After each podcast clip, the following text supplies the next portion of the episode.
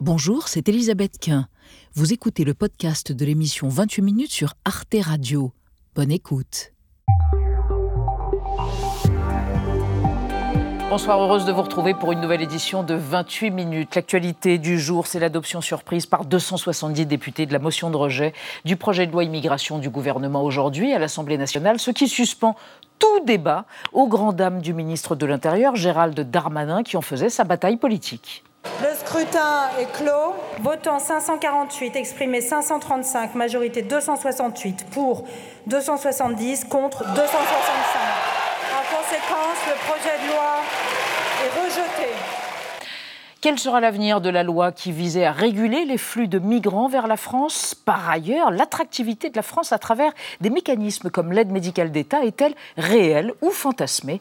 Nous en débattrons ce soir avant de retrouver Marie Bonisseau et Xavier Mauduit. Bonsoir, Elisabeth. Bonsoir tous les deux. Quel est le programme, Xavier? Élection présidentielle sous contrôle en Égypte avec une opposition muselée. Al-Sisi est à peu près sûr d'effectuer un nouveau mandat. C'est l'occasion d'évoquer un moment particulier de l'histoire égyptienne, le passage de la monarchie à la République avec un roi au berceau. Et vous, Marie, une affaire de tomates? Oui, l'histoire d'une mini-tomate qui a disparu dans l'espace. Les astronautes de la Station spatiale internationale l'ont cherchée partout pendant un semestre. J'ai le nom du coupable. Allons bon, et vous n'allez pas quand même le dénoncer. Bon, on verra ça tout à l'heure. Et pour commencer ce soir, le témoignage de la violoniste Zhang Zhang, premier violon de l'Orchestre Philharmonique de Monte-Carlo, un archet de velours dans une main en acier trempé, qui a survécu à un père fouettard, le sien, sous la révolution culturelle en Chine. Un témoignage en un mot sur la résilience. Vous avez le programme, c'est parti.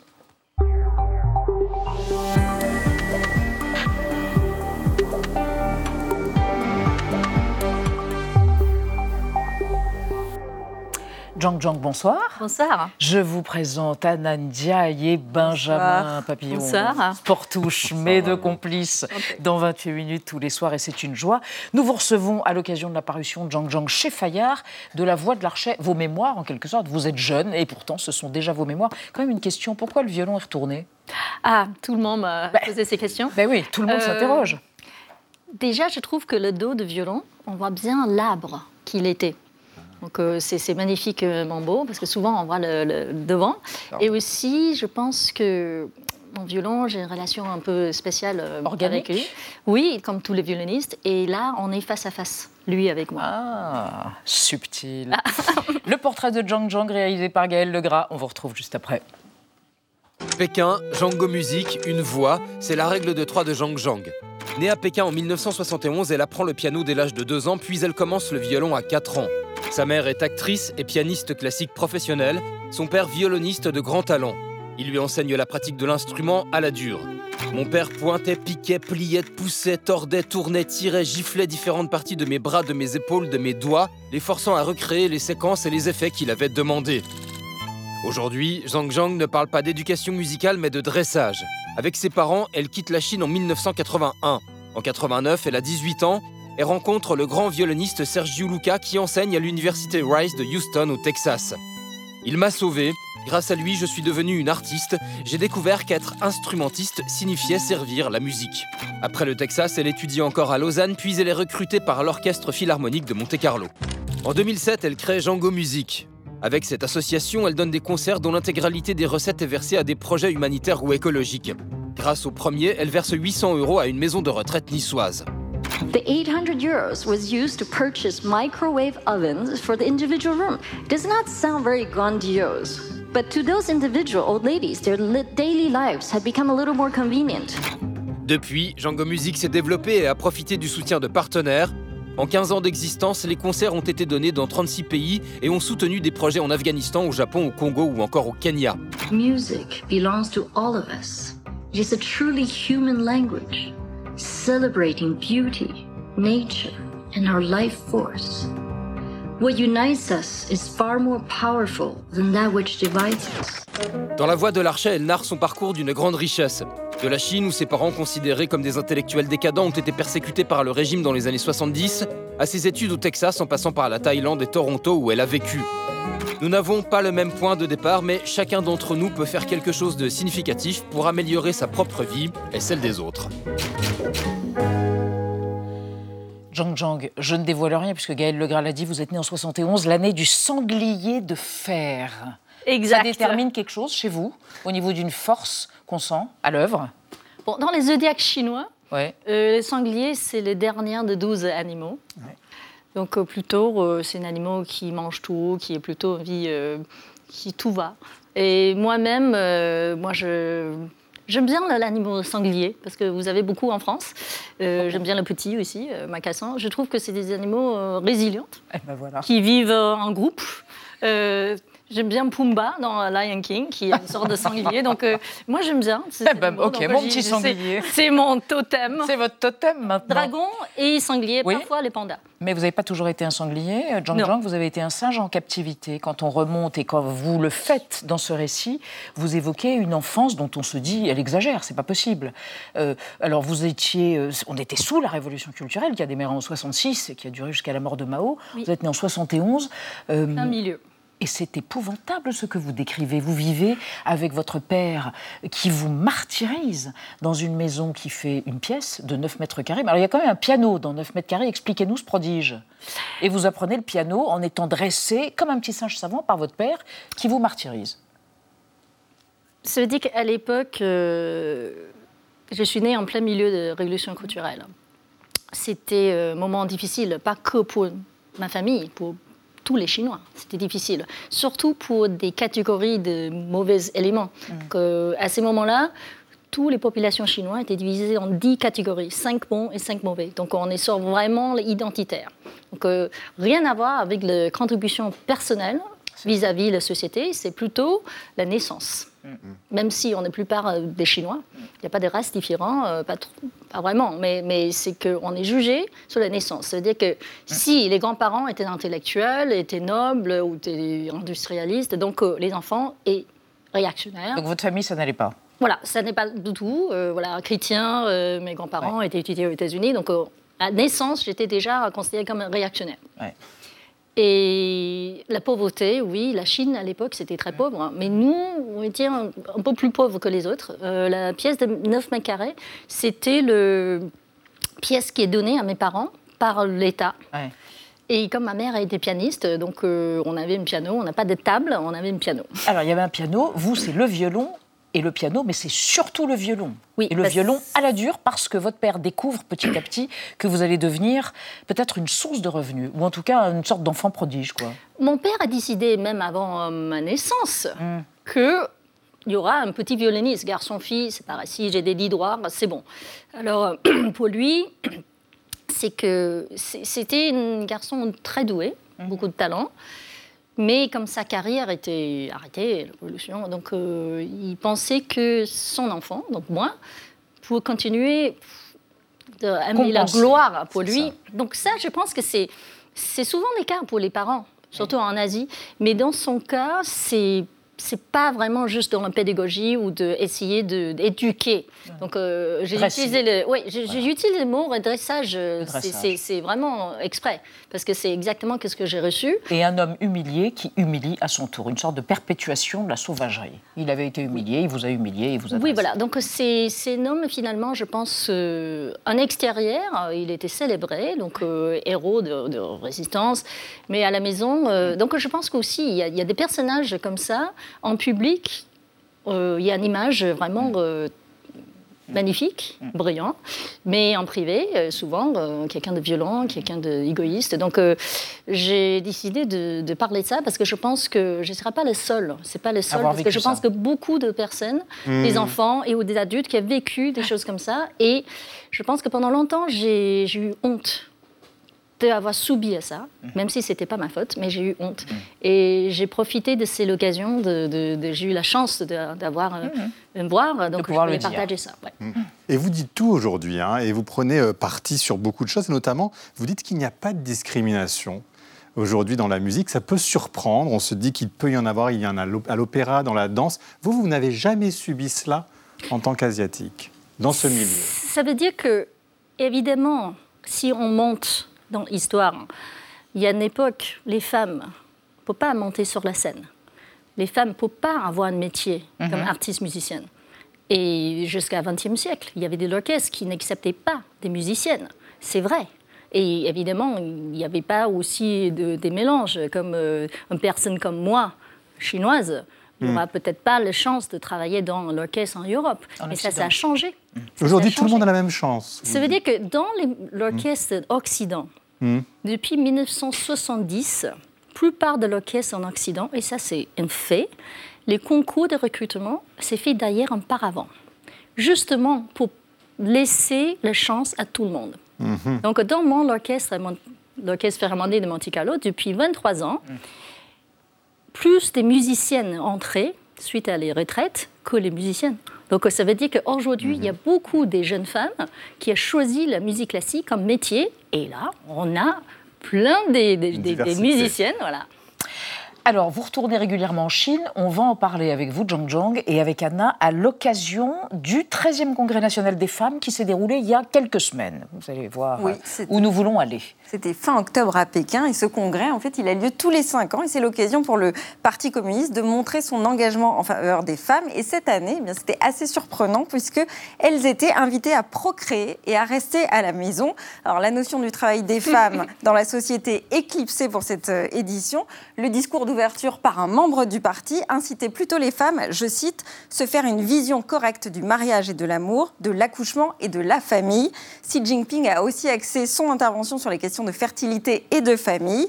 Alors on sait que augmenter la natalité, c'est un véritable enjeu hein, pour la Chine qui, pour la première fois depuis 1960, fait face à un déclin de sa population, d'où cette urgence à relancer la démographie euh, coûte que coûte. Vous, Zhang Zhang, euh, vous voyagez souvent en Chine. Est-ce que vous avez eu, est-ce que vous avez pu observer la régression euh, des femmes dans la société?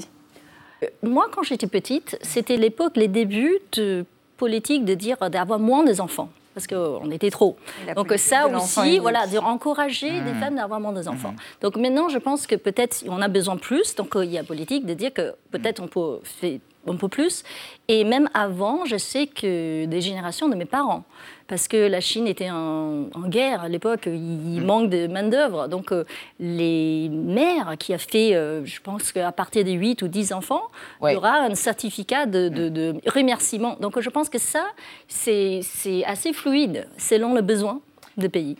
Très bien. Et de toute façon, je crois que vous aimez beaucoup Michel Audiard. Et si des gens s'aventuraient à critiquer ce que vous faites ou votre pays natal, vous diriez je les éparpille façon puzzle. C'est Ah ça non, Comme dans les tontons ça. flingueurs. Non, bon, d'accord, très je- bien. je- en petit bout façon puzzle. Ça, c'est vraiment. euh, J'ai appris un peu le français avec. euh, Grâce à Michel ouais. Audiard et au tonton flingueur, entre autres. Merci, Zhang Zhang, d'être venu évoquer votre parcours et que l'on peut retrouver dans La Voix de l'Archet, vos mémoires, donc, aux éditions Fayard. Merci, Merci infiniment d'être venu dans 28 minutes sur Arte.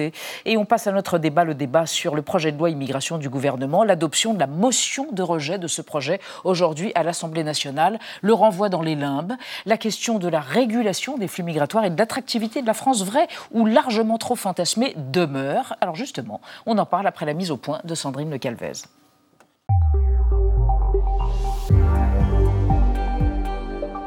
Il rêvait d'Europe et d'une vie meilleure en France. Pour ces migrants ivoiriens, le voyage s'est terminé dans un campement improvisé sur les trottoirs du 4e arrondissement de Paris. Ça fait au moins sept mois euh, je suis en, en France, en Paris même.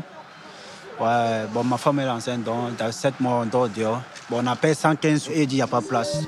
Quel avenir pour ces familles en France? Depuis des mois, les associations de défense des sans-papiers se sont mobilisées contre le très controversé projet de loi immigration du ministre de l'Intérieur.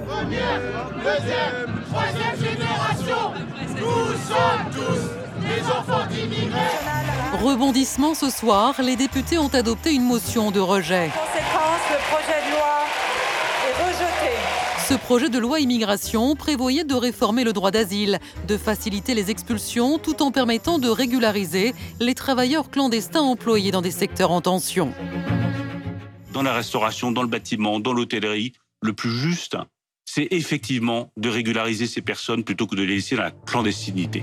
La volonté affichée de l'exécutif de mieux contrôler l'immigration s'inscrit dans un cadre européen. L'UE et ses pays membres redoublent d'efforts pour mettre en place une politique migratoire efficace, humaine et sûre. Un pacte sur la migration et l'asile sera dévoilé en février, avant les élections européennes de juin prochain.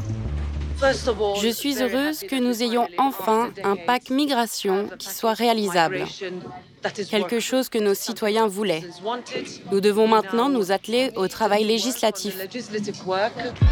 Alors l'Europe et la France ont-elles les moyens de relever ce défi migratoire? Comment réguler le nombre de migrants? Avec la multiplication des conflits armés et des crises climatiques, peut-on vraiment les dissuader de venir en France? Trois invités pour ce débat. Moussa Djimera, bonsoir monsieur. Vous êtes fondateur de l'association Dimbara, ce qui veut dire le lieu de l'eau dans votre langue natale, mauritanien. Votre association œuvre pour informer sur la réalité de l'immigration en Afrique, mais aussi en France. Vous avez été fait chevalier de l'Ordre national du mérite en 2000. Et selon vous, migrer, venir en France a toujours été compliqué, mais aujourd'hui, c'est devenu une catastrophe. Beaucoup de jeunes me disent, dites-vous, ajoutez-vous, si j'avais su, j'y aurais réfléchi à deux fois avant de venir dans ce pays. À côté de vous, Béatrice Gibelin, bonsoir madame, vous êtes géographe et directrice de la revue de géopolitique Hérodote. Selon vous, il faut essayer de réguler les flux migratoires tout en sachant que l'on n'y arrivera pas véritablement. Il est difficile de dissuader des gens qui sont déterminés, quoi qu'il arrive, à quitter leur pays. Et à côté de vous, enfin, Jean-Thomas Le Sueur, bonsoir monsieur, directeur général de l'Institut Thomas More. Vous êtes l'auteur d'un rapport sur l'immigration pour une politique intégrale qui avait été publié il y a un an, en novembre 2022. Et selon vous, on ne peut plus accueillir les immigrés comme on les accueillait il y a 50 ans ou depuis 50 ans. Il faut réduire drastiquement les flux migratoires. Alors juste une question pour entamer le débat. Jean-Thomas Le Sueur, vous avez vu, 270 députés, à la surprise, enfin surprise pas complètement, mais tout de même, ont adopté cette motion de rejet du projet de loi immigration du gouvernement. Ça vous inspire quoi? Bon, c'est une euh, lourde péripétie euh, démocratique et, et parlementaire. Je, Ouais. je- je ne m'en inquiète pas Oui, plus. puisqu'il n'y a plus de que- discussion pendant 15 jours, hein, c'est bloqué. Oui, euh, mais de toute façon, la question, effectivement, certains, et notamment le- l'exécutif et la majorité, expliquent que c'était l'occasion d'un grand débat sur l'immigration. Ce débat-là, il, il doit avoir lieu, et il aura lieu, parce que de toute façon, aujourd'hui, la question migratoire est une des principales questions du débat public. Donc, effectivement, euh, c'est une péripétie politique importante, mais sur le fond, un, que ça ne nous empêche pas de débattre ce soir, La et que ça preuve. n'empêche pas le pays euh, de se préoccuper et de s'interroger sur ces questions. D'accord. Moussa Djemira, en même temps, ça aurait été la 29e loi. Peut-être aura-t-elle lieu, on verra hein, d'ici la fin du quinquennat. Certains disent qu'il faut adapter la législation parce que les migrations, les flux de migration évoluent. Ou vous dites au contraire, vous, c'est un tel maelstrom qu'on s'y retrouve plus. C'était pas nécessaire. C'est pas nécessaire. En fait, moi, à mon avis, c'est qu'on ne s'y retrouve pas. On ne s'y retrouve pas parce que, euh, de toutes les façons, ce qu'il faudrait euh, dire, euh, quelles que soient les lois euh, qui seront mises en place, euh, ça ne va pas empêcher les gens de venir. Mhm. Voilà. Euh, puisque l'histoire du mouvement des hommes, euh, ça n'a pas commencé par. Euh, ça n'a pas commencé euh, ce siècle-là. Mhm. Euh, depuis la nuit des temps, euh, les hommes bougent. Euh, sur le plan géopolitique aussi, on voit que les continents, ça bouge. Et que, en tout cas. euh, Et euh, l'aspiration à une vie meilleure est une chose euh, Bien immémoriale. sûr, Bien sûr, c'est tout, à fait, c'est tout à fait humain. C'est tout à fait humain. Quand on voit tous ces jeunes qui prennent euh, les embarcations pour venir, et quand je discute avec eux dans les pays d'origine, et euh, quand on échange, et que je vois qu'ils me disent, mais euh, je préfère en tout cas mourir loin d'ici, hein, euh, voilà, que d'être dans des conditions euh, dans lesquelles je suis. Mhm. Et- et voilà. Béatrice Gibelin, alors l'immigration con- contribue à façonner un pays. Aujourd'hui, il y a 10,3% d'immigrés en France, hein, contre 8,5% en 2010. Est-ce qu'il est pour vous normal que la France ait voulu, veuille adapter sa législation Ben, c'est pas la France qui veut, c'est qu'on a une opinion publique euh, Hmm. qui dit stop. C'est pas si l'opinion publique ne réagissait pas, euh, ben, on pourrait sans doute continuer comme ça. Euh, mais on constate quoi que sur le terrain de l'immigration labouré par le Front National puis le Rassemblement National, sur lequel se met maintenant euh, une partie des LR, euh, qui élaborait quand même maintenant depuis 30 ans sans- constamment. Euh, les une partie de nos concitoyens ont le sentiment que trop c'est trop. Hmm. Bon, euh, c'est pour ça que les gouvernements, on a dit, on a énuméré un peu le nombre de lois qui avaient fait, pour, qui ne résout rien en fait, parce que hmm. ça a été dit, le, besoin de partir et de tenter sa chance, on quitte des situations qui sont tellement difficiles que malgré les conditions très difficiles, on est prêt à, à, les prendre, si vous voulez. Donc je dirais pas c'est la France doit, je dirais qu'on a aujourd'hui, à tort ou à raison, mais c'est comme ça, une grande grande partie de notre opinion publique qui trouve que ça suffit.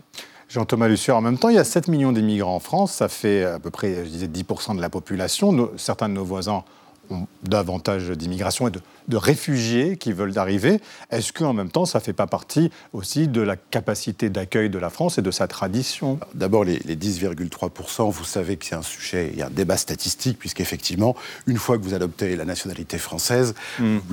votre origine disparaît. C'est un choix euh, politique d'ailleurs, hein, le refus des statistiques hmm. ethniques. Donc, vous avez une partie importante de Français, de nationalité hmm. française, d'origine immigrée. Donc, euh, ça, c'est un premier point.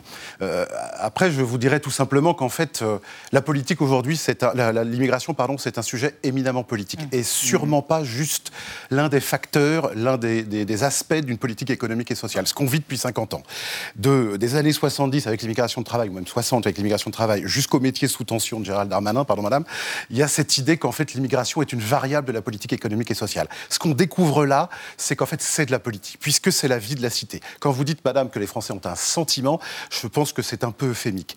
Euh, il me semble quand même qu'il y a des réalités. Nous vivons un pays qui est de plus en plus fragmenté. Alors, la question de l'immigration n'est pas le seul facteur de l'immigration. Comment la non, non, dire non, bien sûr que non. Il y a la crise démocratique, mm. il y a l'appauvrissement des classes mm. moyennes, donc évidemment. Mais la question migratoire et la crise identitaire, elle est quand même un des facteurs très importants de la fragmentation du pays. J'ajoute les problématiques de délinquance, de terrorisme islamiste, etc., qu'on ne peut pas balayer d'un revers de main en disant que c'est juste euh, euh, des excès ou des, malheureuses circonstances. Il y a aujourd'hui la politique migratoire, elle est posée. Il faut la traiter humainement et sobrement et sérieusement, mais elle est à traiter. Euh, Moussa que répondez-vous? Certains immigrés disent il ne faudrait pas qu'il y ait plus de réfugiés ou d'immigrés qui arrivent parce qu'il n'y aura pas de travail pour tout le monde. Les conditions de vie seraient alors trop difficiles pour nous. Est-ce que vous l'entendez, euh, ce commentaire ou cette, cette, cette, mise en garde? Non, non, je ne l'entends pas comme ça. Euh, tout ce que l'on constate, c'est-à-dire que la, la en ce moment l'arrivée un peu de, euh, de toutes ces migrations qui Réfugiés économiques ou climatiques. économiques, climatiques, euh, et j'en passe. Mais pour moi, c'est une goutte dans l'océan. C'est une goutte dans l'océan. L'immigration se passe déjà entre les pays du Sud, entre, entre, entre eux. Mm. ce qui arrive ici, c'est minime par rapport à, ce que l'Afrique observe, en tout cas absorbe. Euh, c'est des choses qu'on a débattues. Euh, euh, en tout cas, ça, occupe, ça occupe assez régulièrement, c'est-à-dire nos, débats. Mais moi, je me, je me dis souvent que c'est... Disproportionné. Voilà, et que hmm. c'est... ça n'a pas lieu d'être. Hmm. Voilà. Hmm. Et pourtant, ça est, et ça est, et ça remonte à plusieurs décennies. Regardez, je vous propose de regarder une archive. Euh, parmi les outils qui ont souvent été évoqués pour réguler l'immigration, il y a eu, à une époque, les quotas, et c'est la piste, vous vous en souvenez tous, que défendait en 91 Charles Pasqua. Alors, je crois qu'il y a deux choses à faire, plusieurs choses. Premièrement, il faut définir une politique concernant l'immigration. Je crois que cette politique doit être définie au niveau des 12 il faut que nous, que nous définissions nous-mêmes le pourcentage d'étrangers que nous pouvons accueillir, compte tenu de la situation économique de, l'Europe. Il faut établir une politique de quotas, à la fois euh, par nationalité, éventuellement par profession. Il faudra également euh, que les étrangers que nous accueillons soient acceptés pour une durée déterminée et pas pour une durée indéterminée ce sujet, euh, Béatrice Gibelin, de, euh, de l'immigration choisie et temporaire est donc pas nouvelle, cette option-là. Est-ce qu'elle vous paraît légitime? C'est sûr qu'elle n'est pas nouvelle. Hmm.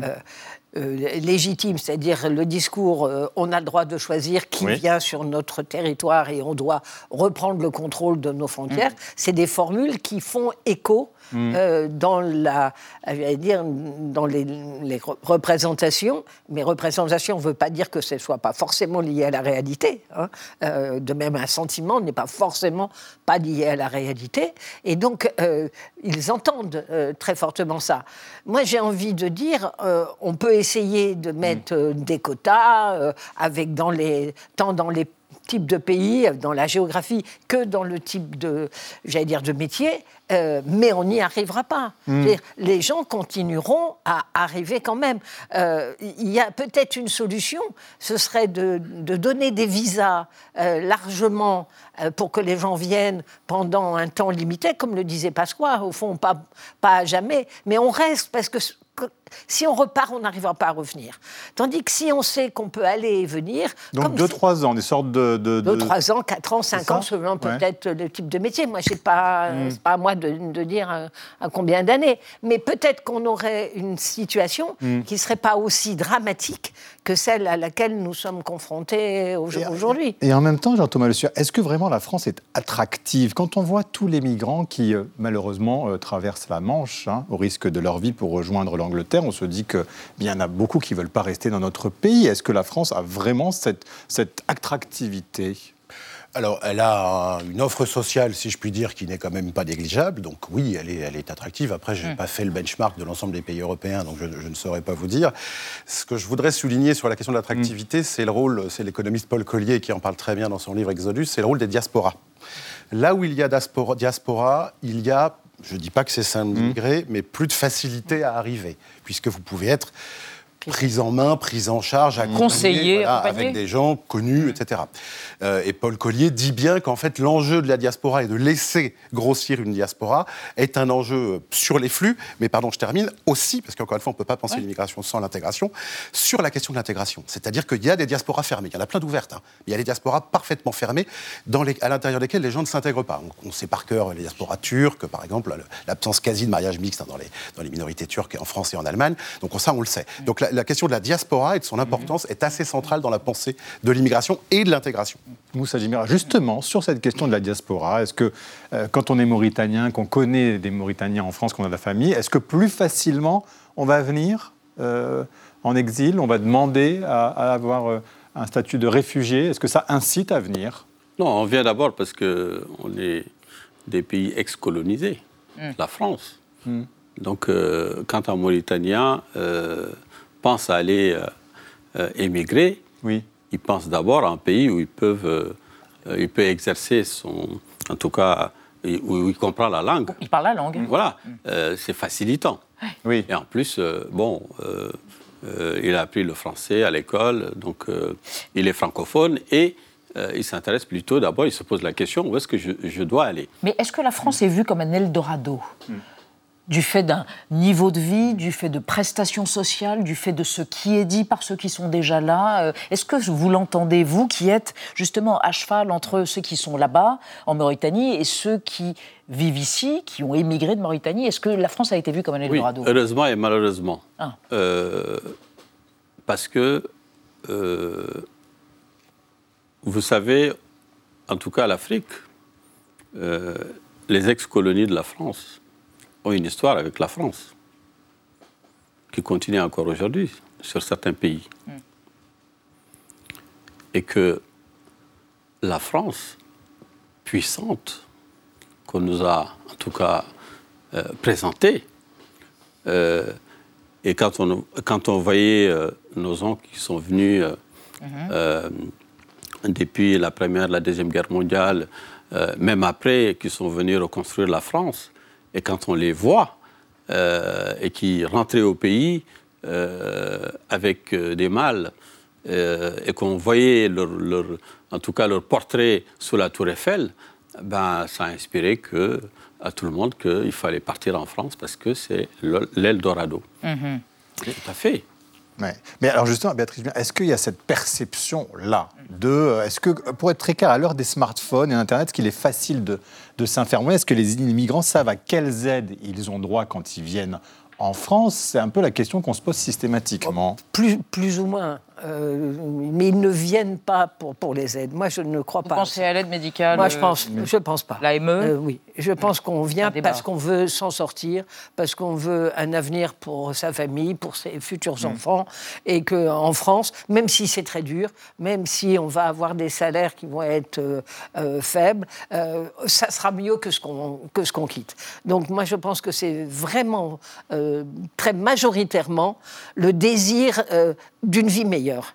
Voilà. Hmm. Quelle que soit le- la difficulté, quel que soit euh, le coût qu'on paye. Alors c'est intéressant puisque, euh, comme disait euh, mon voisin, il y en a qui commencent à regretter d'être venus. Mais ce qu'on constate aussi, c'est que on, on monte en gamme. Hmm. Pour ceux qui arrivent. C'est-à-dire qu'ils ont fait aussi des études. Euh, la proportion de ceux qui n'ont aucun bagage est en train de, de- de baisser. Elle existe encore, mais elle est en train de baisser. Donc on, on voit bien que, à la limite, plus on aura de développement, plus on aura de gens formés et plus on aura de gens qui auront envie de partir. Parce que avoir des conditions de vie, je veux dire, un médecin, euh, que- s'il arrive pour travailler dans un hôpital, que ce soit celui d'Alençon, d'Annonay ou, ou Oui. qu'importe, il va être dans, des, dans une structure médicale où il va continuer à se former, où il va, même s'il ne gagne pas la même chose Mm. que l'interne en médecine euh, qui a fait son cursus en France, ça sera incomparablement mieux. Donc il, il va venir. Il va venir, va oui. venir. Euh, Jean-Thomas Hussard, sur cette question de, de l'appel d'air, sur l'aide médicale d'État, pour être très clair, Patrick Stefanini, qui a été conseiller de Nicolas Sarkozy, de François Fillon, de, François Fillon, de Valérie Pécresse, donc on va dire qu'il est laxiste, dit ça ne crée en rien un appel d'air, ils ne sont même pas au courant que ça existe. Qu'est-ce que vous dites, vous, là-dessus, sur euh, ce que ça peut avoir comme effet sur ceux qui veulent immigrer dans notre pays? D'abord, je, je n'en sais rien parce que je n'ai pas fait d'études en la matière. Je- il est très possible que l'immense majorité des candidats au départ ne connaissent pas l'existence de l'AME. Et quand ils Euh, la connaissent, ils ne la revendiquent pas non plus, visiblement. Voilà, et que par ailleurs, je pense que c'est plutôt effectivement un désir de vie meilleur et l'idée que là où on arrive, si on a une diaspora, un bout de famille, un cousin, un univers, un milieu dans lequel on peut atterrir, si je puis dire. On ne se dit pas que ce sera facile, mais on se, dira, on se dit que c'est possible. Après, une fois arrivé, de fait, il y a quand même une offre sociale qui n'est pas négligeable, alors qui certes est en train de là aussi, de craquer parce qu'elle est tellement sollicitée que euh, les chiffres d'ailleurs sont là, sont là pour le dire. hein. Euh, 53, enfin plus de 50% des 102 000 fixes fixes sont étrangers. euh, L'hébergement d'urgence, il est euh, plus, que, plus que saturé. Euh, 30% des, des- des pauvres sont étrangers. Enfin, la- le, taux de pauvreté des étrangers est de 30% euh, contre 13% pour les natifs. Le taux de chômage est plus du double. Donc, c'est pas une sinécure hein, pour, pour, pour, pour l'étranger. Ça n'empêche qu'il continue d'arriver en nombre. Donc il y a bien un, un moteur quand même que je ne suis pas capable de déterminer, mais il y a bien un moteur au-delà des données chiffrées, c'est certain.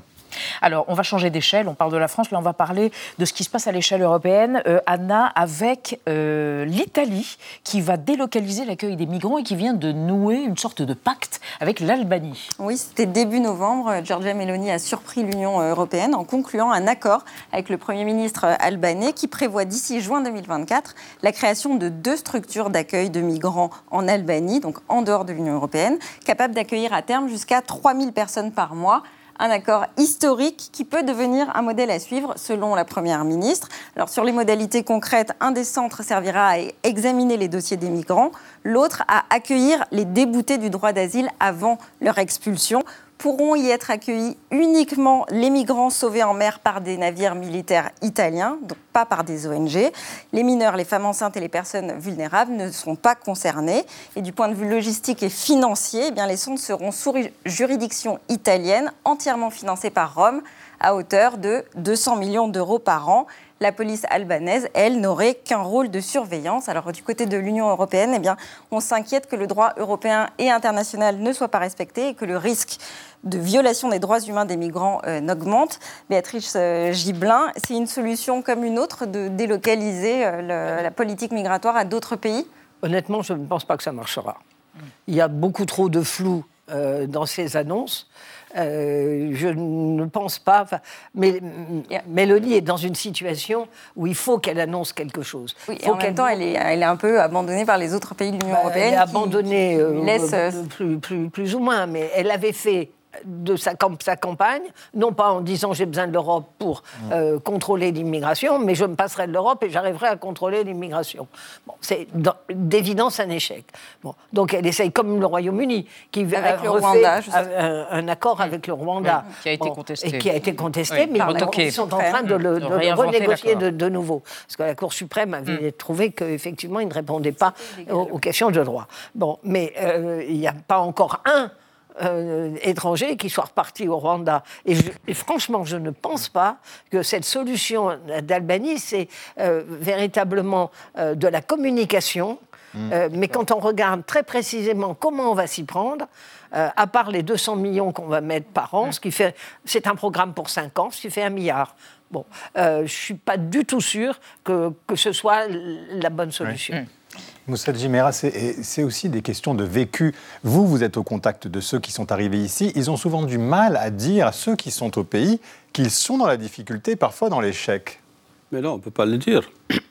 Par honte? Sentiment de Euh, honte? Oui, euh, moi j'avais fait un petit, euh, un petit film là-dessus. Si, si tu n'as rien, pourquoi tu viens Mhm. ben, C'est un, c'est une personne qui était arrivée en France et au bout de quelques années, ça n'a pas marché pour lui. Il voulait retourner dans son pays. Et quand il l'appelle pour dire j'ai envie de venir, on lui dit mais est-ce que tu as quelque chose à ramener? Il dit non. Mais on lui dit Euh, si tu n'as rien, pourquoi tu viens? C'est ça. et donc finalement, la personne, euh, elle n'est pas repartie, elle est restée ici, elle est décédée. La, la honte du retour, Oui. quand vous avez tout un village qui s'est cotisé pour vous faire partir, parce qu'ils savent que, enfin, ils pensent qu'en arrivant, vous allez trouver du boulot et que vous allez soula- soulager les projets du village. Et quand vous arrivez ici et que finalement ça ne marche pas, non seulement vous ne, vous ne retournez pas, mais vous vous éloignez de la communauté. Mais est-ce qu'une solution n'est pas l'aide au développement, Jean-Thomas Le Sueur? Après tout, l'aide au développement. beaucoup essayé. hein, Depuis 15 ans, euh, c'était Par rapport au témoignage que vient de faire Moussa Jamera. Et de Patrick Stefanini. Plutôt que l'aide au développement, qui est en plus une formule qui est aujourd'hui suspecte pour aux yeux de Mm. beaucoup, euh, c'est le développement et la stabilisation des pays de départ. Euh, qui est d'abord leur affaire. Il faut quand même me permettre de le rappeler. Je- je- précisément, la, la France est en train de chasser, d'être chassée de pas mal de pays, euh, de pays notamment subsahariens. C'est donc l'affaire de ces pays que de se stabiliser, d'offrir une perspective politique à leur, euh, à leur, à leur jeunesse notamment. Euh, après qu'on puisse, dans des deals avec des pays, pardon madame, qu'on puisse mettre effectivement une, une, une- une pincée d'aide au développement, c'est possible, mais encore une fois, ça a été testé il y a 15 ans et ça n'a pas donné grand-chose. Merci à tous les trois d'être venus débattre et d'avoir exploré notre question du jour autour de la loi immigration du gouvernement. On reste dans l'actualité avec Marie Bonisseau et Xavier Maudu. On va évoquer les élections présidentielles en Égypte avec à la clé un troisième mandat peut-être pour le maréchal Al-Sisi. Et une tomate extraterrestre a été retrouvée après au moins huit mois ou six mois d'enquête. Mais d'abord le mot vedette du jour, euh, débusqué par Thibault méthane, un des gaz à effet de serre évoqué à la COP28 qui se termine demain à Dubaï, c'est entendu. Contre le méthane. Le méthane, l'accord international sur le méthane se fait toujours attendre. Qu'est-ce que ça veut dire Exactement ce que ça dit. Merci de m'en dire un peu plus. Entendu. La vie secrète des mots vedettes. Méthane, dérivé du grec métou, boisson fermentée, traduisant en chimie une molécule à un seul atome de carbone, complété du suffixe ane, indiquant un alcane, désigne un gaz naturel issu des champs gaziers ou un biogaz produit à partir de fermentation, dont le rejet dans l'atmosphère a réchauffé la Terre 80 fois plus vite que le CO2 en 20 ans. Le méthane a une durée de vie de 12 ans dans l'atmosphère et compte pour un tiers de la hausse des températures sur la Terre depuis la révolution industrielle au 19e siècle.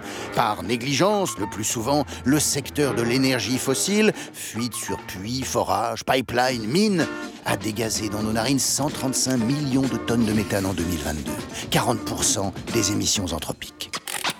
À la COP de Dubaï, qui s'achève demain, un ex-vice-président américain a saqué le bilan climatique du pays hôte, en particulier les émissions de méthane émanant de son transport de pétrole et de gaz. Des émissions visibles grâce aux satellites de la NASA et du réseau européen Copernicus, dont la précision permet de confondre les coupables.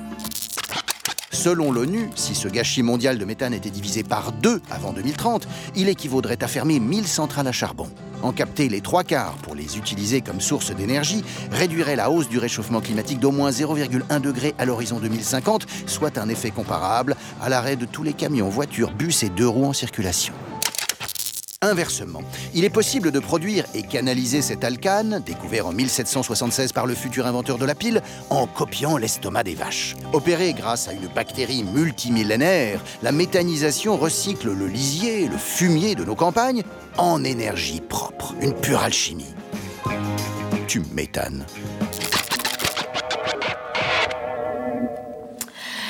Bonsoir Marie Bonisso. Bonsoir, Elisabeth. Bonsoir Xavier Bonsoir, Mauduit. Elisabeth. Il n'y a pas de quoi rire parce qu'on va parler de l'élection présidentielle en Égypte, opposition muselée et vraisemblablement un troisième mandat pour le président sortant Abdel Fattah al-Sisi. Et vous allez revenir sur une histoire de succession égyptienne, alors une vraie succession, de la monarchie à la République. Oui, c'est ça, vous allez voir. Plein de successions en l'espace d'un ou deux ans. Le 16 janvier 1952 est un jour de fête pour le roi Farouk en Égypte parce que la reine lui donne un héritier. Cet héritier, il est prénommé Fouad. Vous savez, le roi Farouk, c'est le descendant de Mehmet.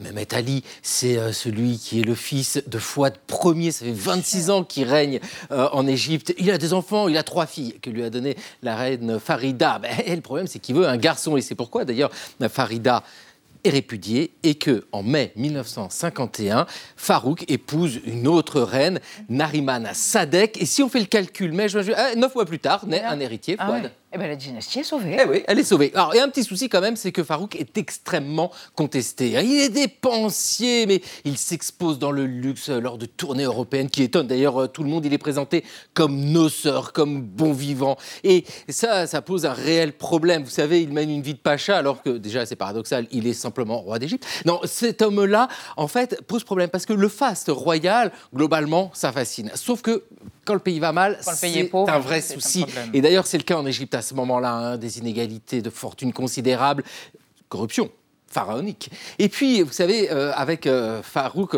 on a un personnage qui pose problème. Il est trop proche des Britanniques, toujours très présent. Il y a cette ingérence autour du canal de Suez. L'armée est agacée. Elle est d'autant plus agacée que l'Égypte a été défaite lors de la guerre israélo-arabe en 1948-49.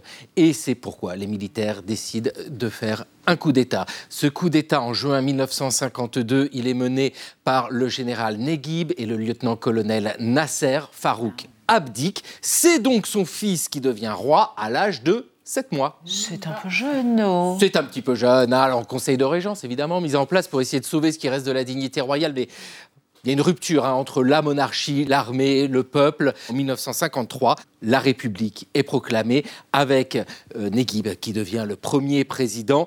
Pour euh, Farouk, pour euh, l'ensemble de la famille, c'en est terminé. C'est l'exil. Et aujourd'hui, le roi Fouad a 71 ans. Alors, que lui reste-t-il comme souvenir de son passage sur le trône? Il avait un an et demi. Bah, des il couches, avait culottes, été euh, oui, renversé. Lui qui avait été roi pendant un an, à l'âge où il t'était goulûment. Eh oui, merci Xavier. Alors, changement de registre. Un astronaute américain a retrouvé son honneur et vous êtes très bouleversé par cette affaire, Marie. Il avait été accusé d'avoir volé une mini-tomate. Oui, mais pas n'importe où dans la Station spatiale internationale. Il a été blanchi par ses collègues après au moins six mois. Bah oui, oui, il a fait, eu chaud. gars. Franck Rubio, regardez-le. Quel est son nom? Il est très célèbre parce qu'il a le record euh, du séjour le plus long dans l'espace chez les Américains. 371 jours dans la Station spatiale internationale. C'est plus d'un an. Normalement, il devait euh, y passer euh, pas plus de six mois. Mais alors, il y a eu un problème de fuite de liquide de refroidissement sur la navette Soyouz qui devait le ramener sur Terre à cause d'un petit impact de micrométéorites. Bref, quelque chose qui ne nous arrivera jamais. Il est resté plus d'un an dans l'ISS jusqu'en septembre dernier. Et pour s'occuper, il a fait pousser des, tomates, naines. C'est très important, c'est crucial même. Qu'elle soit naine. Ben oui, les tomates surtout, parce Oui. que c'est toute cette histoire de légumes, de crudité dans l'espace, c'est la condition indispensable pour effectuer des missions longues. Par exemple, pour bientôt aller jusqu'à la planète Mars. Parce que qu'est-ce qui se passe pendant ces voyages? Vers Mars, contrairement à l'ISS, il n'y a pas de ravitaillement. Or, au bout de quelques mois, vos vitamines préemballées, ben, elles vont se décomposer. Donc, il faut absolument trouver un moyen de faire du frais. Ça me rappelle un film. C'est un casse-tête. Vous vous en doutez, en microgravité par exemple, comment est-ce qu'on comment est-ce qu'on la plante va pousser? Puisqu'il n'y a pas de haut, pas de bas. Alors on lui met une lumière pour lui faire croire qu'il y a du soleil, une diode. Quelle couleur la diode? Est-ce qu'on met rouge? Est-ce qu'on met bleu? Est-ce qu'on met vert? Et puis comment on l'arrose la plante, sachant qu'en microgravité encore, l'eau a tendance à faire des bulles? Bref, plein de questions, plein de tests qui ont lieu depuis des années dans l'ISS pour la première fois de l'histoire, en août 2015, donc il y a 8 ans, des astronautes ont réussi à manger un légume qui avait poussé entièrement dans l'espace. C'était une petite laitue rouge, il y avait quelques feuilles qui ont, paraît-il, servi à faire un cheeseburger spatial. On a aussi depuis réussi à faire du piment, des jolies petites fleurs, des radis, du blé, et donc, et donc ces petites tomates. Euh, la récolte, c'était en mars dernier avec Franck Rubio, qui était très content mais qui s'est aperçu, mystère, qu'une mini tomate avait disparu. Alors c'est peut-être un détail pour vous, mais il n'y en avait que 12 des mini tomates. Il les surveillait heure par heure pour l'avenir de l'humanité. Donc ça se voit quand il en manque une. Franck l'a cherché dans toute la station spatiale internationale et tous ses collègues l'ont accusé en cœur de, l'avoir l'avoir discrètement oui. avalé pour l'apéro. Et ce n'est que la semaine dernière, huit, huit mois après euh, ce drame, hein, on va dire que c'est un drame, que cette mini tomate a été retrouvée flétrie dans un coin de la station spatiale internationale. Elle n'avait pas été mangée, elle s'était en fait envolée. Encore une histoire de microgravité, envolée pendant la récolte. Chose qui, ça non plus, euh, ça ne nous arrivera jamais. Voilà, conclusion de cette belle histoire. La botanique spatiale a encore quelques progrès à faire avant d'égaler Matt Damon, qui, seul sur Mars, réussissait à faire pousser des patates avec Eh euh, oui. son urine.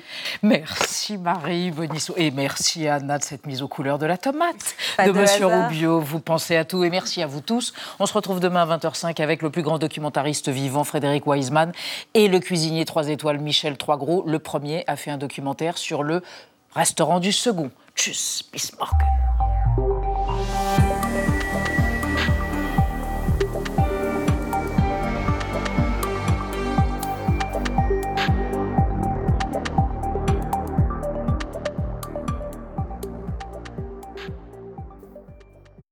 Retrouvez le podcast de 28 minutes sur toutes les plateformes de podcast et sur arteradio.com. Et pour soutenir l'émission, abonnez-vous, commentez, critiquez, mettez des étoiles et partagez le podcast avec vos proches.